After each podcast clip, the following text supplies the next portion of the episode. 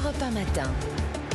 8h48, vous écoutez Dimitri Pavlenko. Le club de la presse européen pour commenter, décrypter l'actualité. Je vais y arriver. Politique, Jérôme Béguet, pardonnez-moi. Bonjour. Le directeur euh, général du journal du dimanche est avec nous. Bonjour. Jérôme. Eugénie Bastier, journaliste au Figaro Vox. Bonjour Eugénie. Bonjour.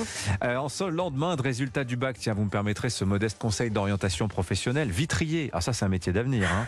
Ben oui, est-ce que c'est un fait établi en France Les vitrines de magasins volent en éclats de manière presque régulière. La facture des émeutes est extrêmement lourde. Nous en parlions ce matin sur Europe 1. Alors faisons quelques constats. Maintenant que l'épisode de chaos semble retomber, les émeutiers, n'en déplaise au ministre de l'Intérieur, sont presque tous des enfants d'immigrés. C'est pour plus du tiers, hein, d'ailleurs, la génération née après 2005. Et Concernant leur motivation, la colère pour la mort de Naël a, a vite cédé la place, on l'a bien vu à l'appât du gain, la jouissance de la destruction, reconstruire en urgence, est-ce que ça résoudra? Ce qui s'apparente à une crise de l'autorité, de la démission parentale. Question que je vais vous poser, Eugénie euh, Jérôme. Vous avez noté que la formule qui fait mouche cette semaine, c'est deux claques et au lit, Eugénie Bastier. Oui, et euh, d'ailleurs, ce qui est très révélateur, à mon avis, c'est le scandale qu'a suscité cette formule euh, à gauche. Euh, On a dit effectivement le, préfet Hugues Moutou qui a employé cette formule. On a dit qu'il était irresponsable, qu'il appelait à battre les enfants. C'est révélateur, à mon avis, de, la défaillance de, de, l'autorité parentale dans notre société. C'est-à-dire qu'on considère effectivement que toute toute euh, autorité un peu musclée envers les enfants est une violence Dire et non. ça fait partie du problème. Ouais. Ça fait partie du problème effectivement Ouais. quand vous dites effectivement que hausser le ton devant un enfant, que la fessée est un crime. Effectivement, comment voulez-vous instaurer euh, un principe d'autorité parentale dans la société? Et moi, je, je pense que le fait que cette formule fasse scandale est en soi révélateur de- de- d'un profond malaise dans notre société. Enfin, face scandale, soit virale, parce Oui. qu'elle reçoit aussi quelques soutiens, me semble-t-il, Jérôme Meglet, non Deux choses. L'âge moyen des environ 3000 personnes qui ont interpellé au, au cours de ces nuits d'émeute est de 17 ans. L'âge médian, médian, pardon. L'âge médian. L'âge médian. pardon. Autant au-dessus qu'en voilà, dessous. hein. Exactement, 17 ans. À 17 ans, vous n'êtes pas solvable, vous n'êtes pas ou peu responsable pénal étant donné euh, la politique pénale et la loi française. Donc si on veut sanctionner euh, les, comment dirais-je les délinquants, il faut le faire d'une manière qui soit suffisamment autoritaire. Et je ne vois pas comment on peut euh, absoudre les parents, les grands frères, les grandes sœurs Mhm. de la responsabilité de ces enfants. Mm. Aujourd'hui, euh, c'est un constat qui est partagé et je pense que le- la majorité qui cherche des lois qui soient le moins clivantes possible pour obtenir le maximum de voix à l'Assemblée nationale, voilà quelque chose qui permettrait de rassembler la plupart des voix de la majorité, la plupart des voix de la droite et même les voix de- du Rassemblement national. Et en plus, c'est euh, non pas caresser l'opinion dans le sens du poil, mais il y a une véritable mutation des Français sur ce sujet-là. Ouais. Donc je pense que nous a- sommes oui. mûrs. Oui. En tout cas, le, la majorité silencieuse est mûre pour euh, accepter, voter, je l'espère, et en tout cas ne pas se récriminer Hmm. contre une évolution de la loi, une évolution des textes réglementaires sur ces sujets. Ah, il fallait entendre à 7h10 tout à l'heure sur Europe 1 le maire de Valence raconter que lui en 2020 il avait mis en place dans sa commune des mesures ciblant euh, les familles des parents défaillants, des parents euh, euh, des enfants délinquants, des enfants qui ne vont plus au collège. Et euh, à l'époque il avait été attaqué en justice par la députée Renaissance de sa circonscription. Quel n'est pas son plaisir aujourd'hui de voir qu'Emmanuel Macron appelle à une sorte de tarif minimum dès la première connerie. C'est ce qu'a dit le président de la République lundi devant des Et, policiers. euh, et de toute façon, il y a un principe élémentaire de morale qui est que les enfants ne sont pas responsables des crimes de leurs parents, mais que les parents, dans certains cas, effectivement, sont responsables des crimes de leurs enfants quand ils sont mineurs. Ça me paraît élémentaire et, et logique. Enfin, crime euh, ou délit ou crime ou délit, infraction. effectivement. Bien sûr. Voilà. Euh, et quand il y a une, défa- une défaillance euh, éducative avérée, euh, quand effectivement euh, euh, il y a pas, il y a pas eu, il y a y un défaut d'éducation. Je veux dire, le- de toute façon, c'est tout notre État-providence qui doit être revu. C'est-à-dire notre État-providence aujourd'hui donne des droits sans exiger des devoirs en retour.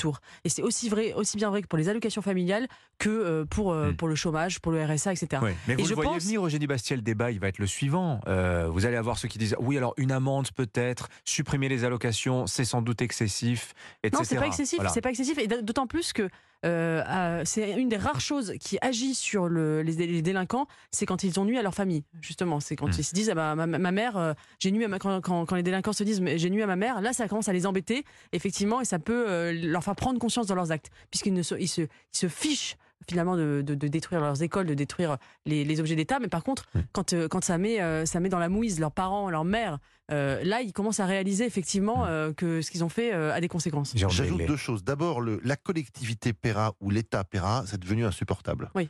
Donc parce qu'en fait, ce sont les victimes qui en plus vont payer.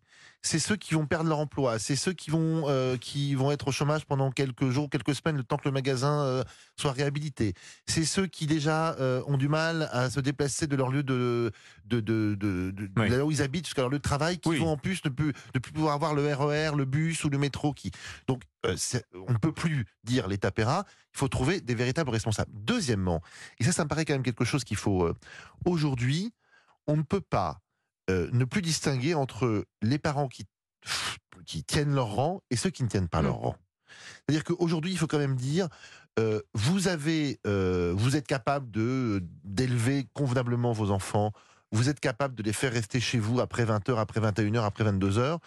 Ça ne mérite pas que ceux-ci soient traités de la même façon que ceux qui ont complètement démissionné à l'égard de, leur- de leurs enfants. Mhm. Donc je pense qu'il est maintenant temps de faire de façon euh, subtile, un peu trier le bon grain de livret, si vous me permettez l'expression. Est-ce que politiquement, l'arc républicain n'est pas en train de se déplacer, confère euh, euh, comment dire, les, re- les reproches, les critiques qui sont adressées notamment à la France insoumise, euh, et parfois par ses partenaires de, de, de, de- de la NUPES, euh, à cause de son refus, le refus de LFI de condamner les violences pendant assez longtemps.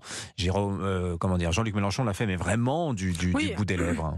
De toute façon, il peut y avoir qu'un diable dans la République, euh, et, Jean-Luc Mélenchon est en, train de, de- de devenir le diable de la République, c'est-à-dire qu'il est en train de s'auto-diaboliser. C'est un, c'est un peu un phénomène d'ailleurs euh, euh, étrange, parce que on voit une Marine Le Pen Mais c'est recherché ou c'est une, Marine Le c'est Pen une a, erreur politique a- a- a- a fait un processus de dédiabolisation et Jean-Luc Mélenchon a fait un processus d'autodiabolisation parce qu'il s'est auto-sabordé, suicidé euh, politiquement en tenant des, des positions intenables, point-là. contraires d'ailleurs à ce qu'il a toujours tenu. Parce Vous que, que c'est un suicide politique de c'est un Jean-Luc suicide Mélenchon politique. Je, je- je- il il s'est auto-radicalisé, auto-marginalisé du, du- de l'arc républicain, lui et ses troupes d'ailleurs. Euh, et aujourd'hui, effectivement, on voit que le, le front républicain n'est plus envers le Rassemblement national, mais il est contre, la, contre la NUPES. Et c'est effectivement un, un phénomène euh, majeur euh, de, de- du- de- de notre champ politique. Alors, euh, pas tout à fait d'accord. Le suicide, c'est conscient. Je décide de. Mm. Là, je pense qu'il n'a rien compris, rien vu, Moi, rien anticipé, qu'il n'a pas imaginé que euh, les affrontements prendraient le tour qu'ils ont pris, et que donc il a commencé par dire bon, bah, ces petits, euh, euh, ces petits remugles en banlieue, c'est très bien pour moi, ça fait partie de ma stratégie électorale. Il n'a pas vu qu'on allait arrêter 3000 personnes. Et donc, il est passé complètement à côté de la séquence. Lui qui prétend bien connaître la France. Ah bah, il avait quand même l'argument tout trouvé, c'est de dire euh, tenez vos policiers. Enfin, là, le message adressé mais de- au Cette gouvernement. ancienne, on n'en peut plus. Oui. Et d'ailleurs, on voit bien que le soutien des Français aux policiers ne faiblit pas. Mm. Au contraire, il est même. On aurait pu penser qu'après Mm. l'affaire Naël, on disait bon là quand même, il y a eu un dérapage. Oui. Il faut qu'on revoie la Mm. formation, les méthodes, Ouais. le, le- le- la, la façon d'arrêter les gens.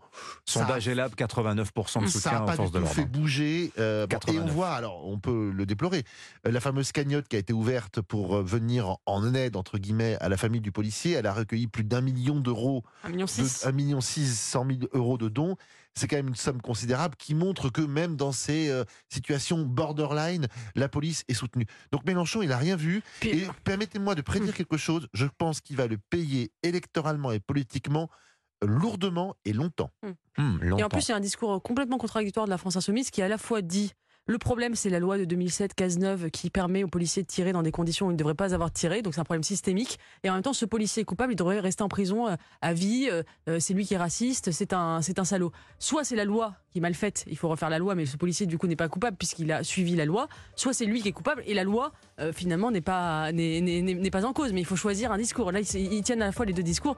C'est une contradiction de plus de la Nupes qui n'en est pas à une près. Ouais, enfin de LFI, parce que la NUPES, hein, ça, ça- certains Ouais, il y a une contradiction à l'intérieur de NUPES d'ailleurs Voilà. entre les différents Certains- protagonistes. à commencer par Fabien Roussel, se désolidarise. hein, et le mot, euh, le mot fait, fait parler au sein de la NUPES. Merci à tous les deux. Jérôme Béglé du Journal du Dimanche, Eugénie Bastier du Figaro. Bonne journée.